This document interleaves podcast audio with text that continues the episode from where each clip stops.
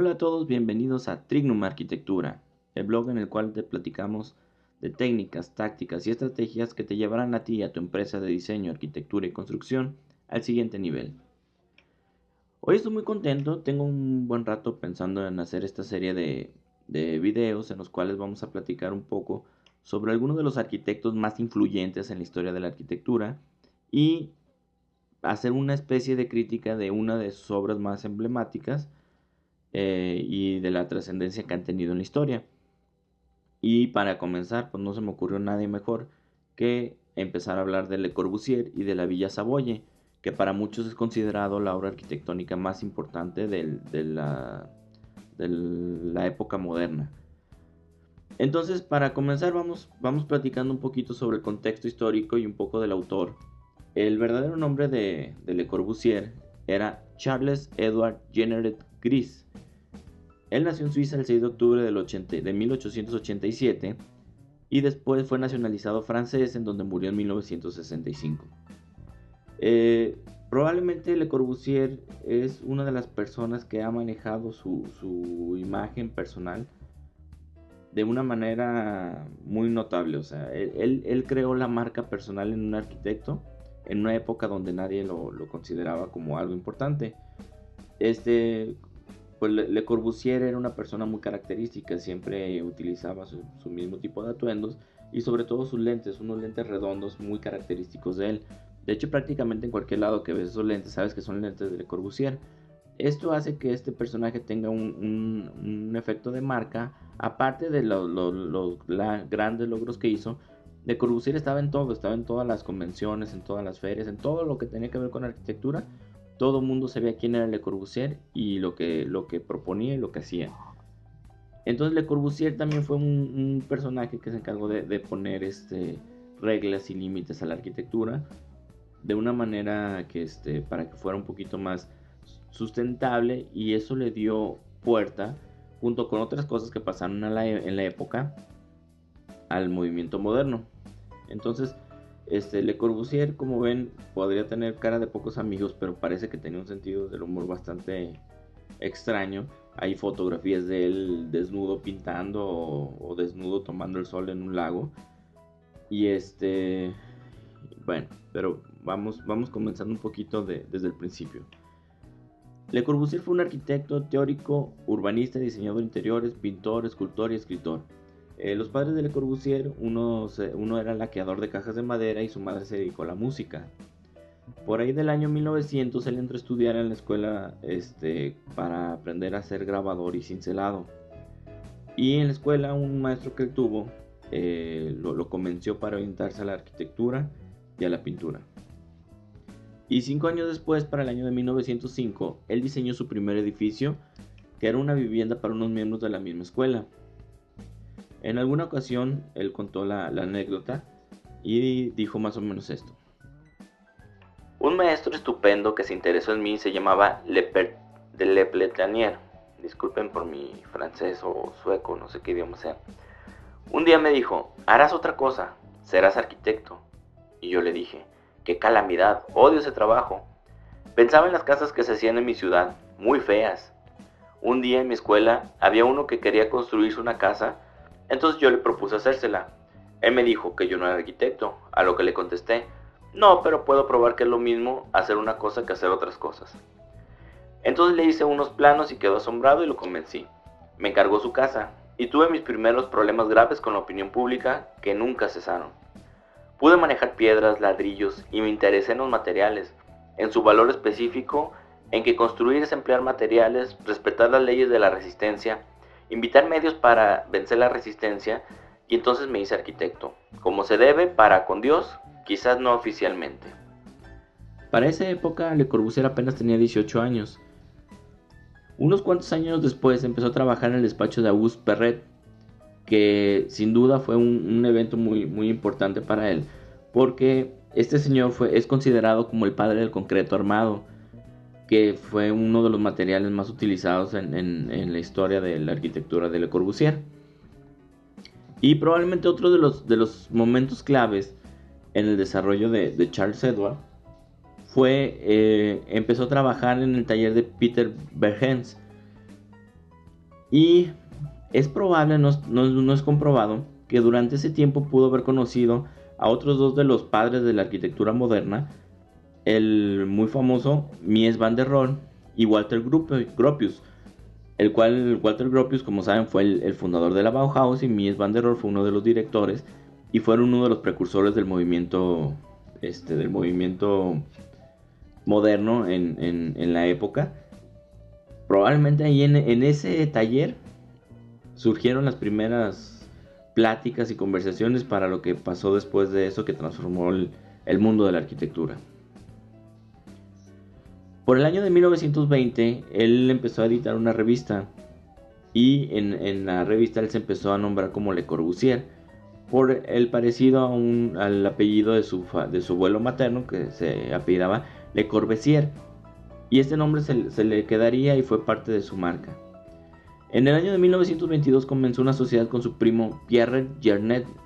Esta sociedad duró hasta 1940 y esta época es, es, en la época en la que se concentra el proyecto que vamos a analizar ahora.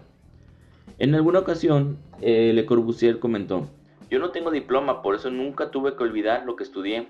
Esa es la pura verdad. Tampoco fui en absoluto un profesor. Tengo estudios en la Rue de Sabres y allí tuve más de 200 colaboradores. Trabajamos juntos, pero nunca fui profesor. Soy Corbu y algunos vienen por eso y porque saben que no es fácil Dicen que tengo mal carácter, pero no es cierto, soy simpático, aunque grite cuando hace falta. Esta fue una colaboración muy fuerte, trabajamos bien, hicimos todo tipo de investigaciones. Hay que tener en cuenta que para esta época se acababa de terminar la Primera Guerra Mundial, un, evento muy importante que, trascendió y que este, en el cual Francia formó parte de la Triple Ente y combatió la Triple Alianza. La Triple Alianza era entre Alemania, Austria, Austria, Hungría e Italia. Y la guerra llegó a muy cerca de, París. Entonces esta guerra causó grandes pérdidas de vidas, de, edificaciones. Empezaron a surgir muchos problemas de vivienda. Y en cierto punto este, este movimiento junto con la Segunda Guerra Mundial marcaron una consecuencia lógica que es el buscar un sistema constructivo, y buscar arquitectura que fuera un poquito más sustentable y menos este más repetible para poder cumplir con los requerimientos que tenían en aquella época de reconstruir este, la, zona de, Europa. Entonces, poniendo un poco de calificación al contexto de Le Corbusier, pues no existía nada, nada como, como Le Corbusier en, en aquella época. Entonces, este, eh, eh, no, no, manejó un tipo de marca, manejó su, su, despacho, era conocido internacionalmente. Entonces, sin duda, en, esta situación le, pondríamos un 10 en cuestión de contexto histórico y, de, y del autor.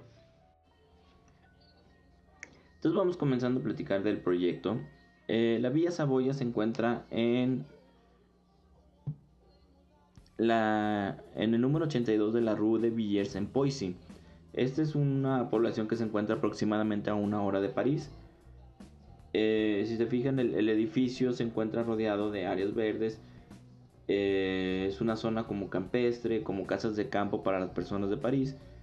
Y, es este, y hasta la fecha pues, se mantiene un, poco de ese ambiente, un poquito de, campo.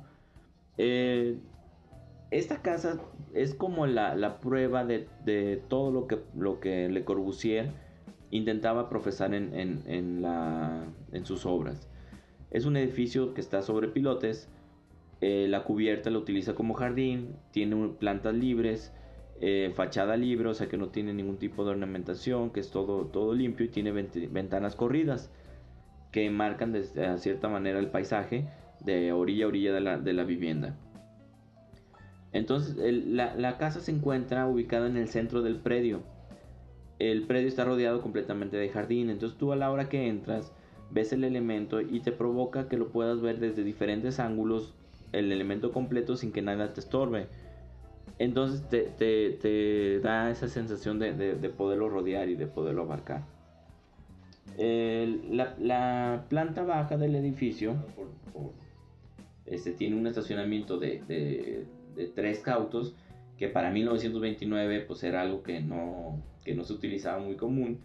Tiene baños de hombres y de mujeres, de, como de visita para la gente que vaya ahí al, jardín. Tiene un área de lavado y tiene un cuarto de servicio con su baño completo para, para la, la, persona del aseo o para alguna persona que se espere.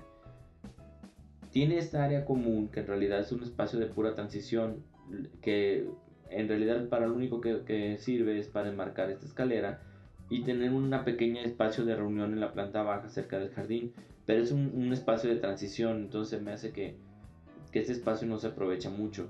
Si se fijan, toda la casa está, está enmarcada con pilotes, está sostenida, está completamente modulada, haciendo que sea una edificación muy sencilla de, de construir, muy sencilla de, de, soportar y que no tengan mucho, muchos problemas estructurales.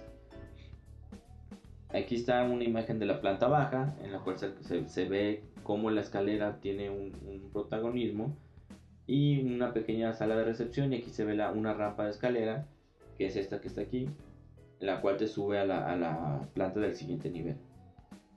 La planta alta está claramente identificada por tres espacios, una en la zona de día, otra sería el jardín terraza y otra en la zona de habitaciones o la zona de noche. La zona de día sería esta que estoy enmarcando, en la cual contiene una sala, un comedor, una pequeña oficina, tiene este, una, cocina, una terraza de servicio y los baños y servicios todo de, para esa, vivienda.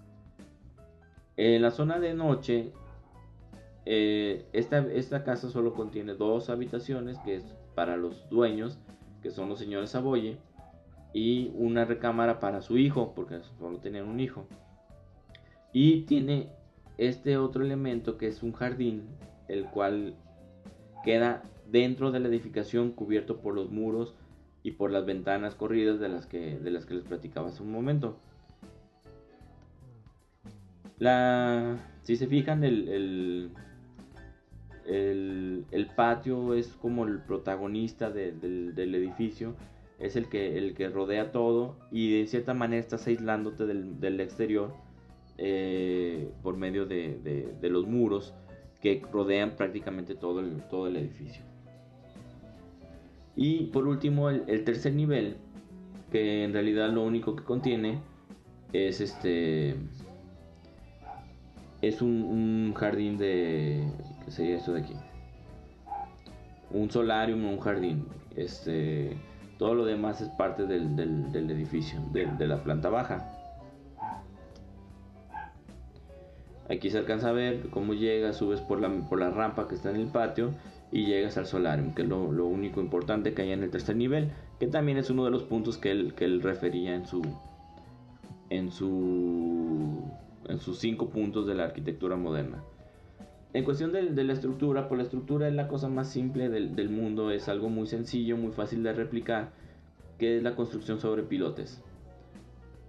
Esto que hace que te separes un poquito del suelo que tenga solo una cimentación, si tienes diferentes tipos de, suelo, pues nada, este te puedes apoyar.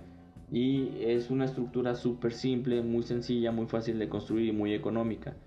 Entonces e, es, un, es una de las, de, las, ideas que tenía Le Corbusier para que se pudiera repetir en diferentes partes del mundo y, que no tengan problemas, para evitar un poquito, para hacer ese cambio de paradigma en la estructura y en la construcción de las viviendas. Eh, probablemente hoy este tipo de edificación es muy común, la edificación muy simple, muy sin ornamentación, sin detalles, ventanas corridas, plantas libres están muy de moda, pero en aquella época eh, fue, de los, fue probablemente una de las primeras obras de arquitectura en la que se maneja con, tal maestría este tipo de edificación. Eh, entre en, en, esa época, otro de los arquitectos que estaba haciendo algo muy similar y que tenía unas ideas muy parecidas y que también fue uno de los padres de la arquitectura moderna, fue Mies van der Rohe. Y esta obra que, que le estoy marcando es el pabellón de Barcelona. Es un edificio que si se fijan es, es, algo muy similar a lo, a, lo, de, a lo de Le Corbusier. Está sostenida sobre unos pilotes de acero que están sosteniendo una bóveda. Son plantas libres, ventanas abiertas, todo, todo claro, sin ornamentación, sin ningún tipo de, de detalle que había mucho en aquella época Y este tipo de detalles son los que, los que hicieron que, pues, que, que, este, que fueran destacables estos arquitectos. Otro de los arquitectos, ya un poquito más en, nuestra zona, que empezó a utilizar este tipo de arquitectura, eh, fue Juan O'Gorman. Esta es la casa de San Ángel, eh, la que les estoy mostrando, lo que me están escuchando en el podcast, pueden buscar en YouTube el video, que también contiene el mismo criterio. Está sostenido sobre columnas, este, fachadas libres, abiertas, sin ornamentación, ventanas que de orilla a orilla. Se fijan, es, es, muy, muy el estilo de, Le Corbusier que trascendió y que fue marcando puntos, aunque estas casas son más o menos de la misma época de Le Corbusier. La forma es algo en lo cual Le Corbusier no se preocupaba mucho, buscaba que todo fuera eh, con ornatos al mínimo, que no tuviera ningún tipo de, elementos decorativos, sino que la forma siguiera la función, que fue uno de los conceptos muy, muy acertados de la época. Entonces, en realidad la forma del edificio no tiene nada en especial, no deja de ser una, una caja completamente rectangular, con un par de detalles en la azotea que hace que, resalte un poquito, pero en realidad es no, es, no es algo que, llame la, atención. Más bien se preocupó porque el espacio interior fuera, fuera de un acabado este, más interesante, que los espacios se sintieran diferentes y como aislarte un poco del, espacio exterior con el espacio interior, aunque la, verdad es que este edificio es muy bonito por fuera y por dentro, en la manera en que fue acomodado y el tipo de, edificación que, que tienes. En cuestión de acabado, si se fijan, el, edificio no tiene ningún acabado este, extravagante o en particular. O sea, contiene bastante cristal.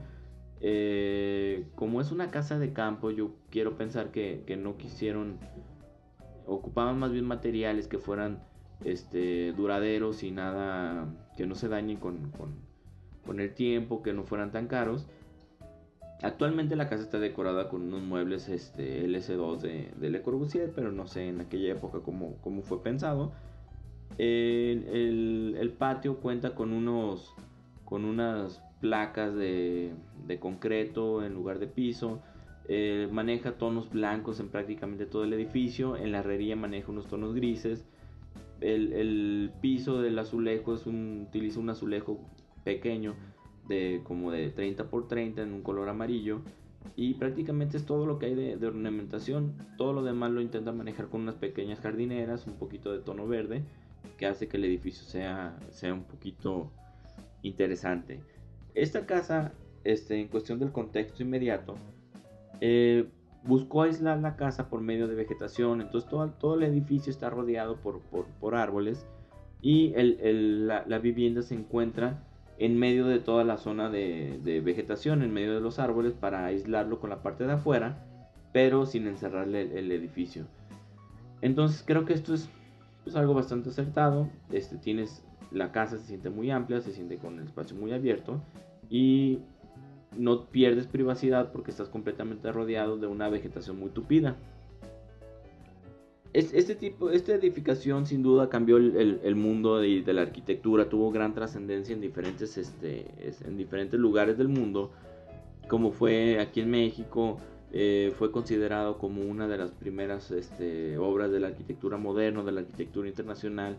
Sin duda este edificio para muchas personas es el edificio más importante de la época moderna de la arquitectura. El, edificio durante fue restaurada en 1940 y, durante la Segunda Guerra Mundial fue quemada y destrozada otra vez. La casa fue declarada Patrimonio de la Humanidad y se restauró en 1963. Y desde entonces es una casa museo que está abierta al público y que tú puedes visitar sin ningún problema. Eh, esta casa, otra cosa que, que a mí me parece muy importante destacar es que esta casa podría seguir siendo casa y podría seguir funcionando como una vivienda sin ningún problema, aunque ya casi tiene 90 años de antigua la, vivienda, puede seguir funcionando como vivienda sin ningún problema. Entonces, eh, Le Corbusier sin duda fue uno de los referentes de la arquitectura y su influencia llegó desde Brasil hasta China, Estados Unidos, Europa. Era uno, de los arquitectos más mediáticos de la época y otra cosa muy, muy interesante es que él nunca se recibió como arquitecto, él, aprendió, fue autodidacta y en, en alguna ocasión, en, el marco de una conferencia, Él se confesó de esta manera, él dijo, jamás me he preparado para la enseñanza propiamente dicha. Soy autodidacta en todo, hasta en el deporte. Entonces, este, pues hasta aquí llega nuestra, nuestra reseña sobre Le Corbusier. Para resumir un poquito todo esto, eh, les dejo las, la puntuación de, lo que de lo que a mi parecer y este le, pondríamos a esta vivienda que sería un total de 86 claro que esto es completamente subjetivo yo lo puse de acuerdo a, a, mis criterios y este espero que les haya gustado mucho esta este pequeño resumen, esta, esta charla sobre este gran arquitecto. Y espero seguir subiendo un poquito más estos videos. les recuerdo que nos pueden seguir en las redes sociales, se pueden inscribir a nuestro blog, se pueden inscribir a, suscribir a nuestro video de YouTube, se pueden suscribir a, nuestro podcast. Hemos estado compartiendo ahí bastante información, creo que, que valiosa, que te puede servir para muchas cosas. Y espero que nos sigamos viendo. Un saludo.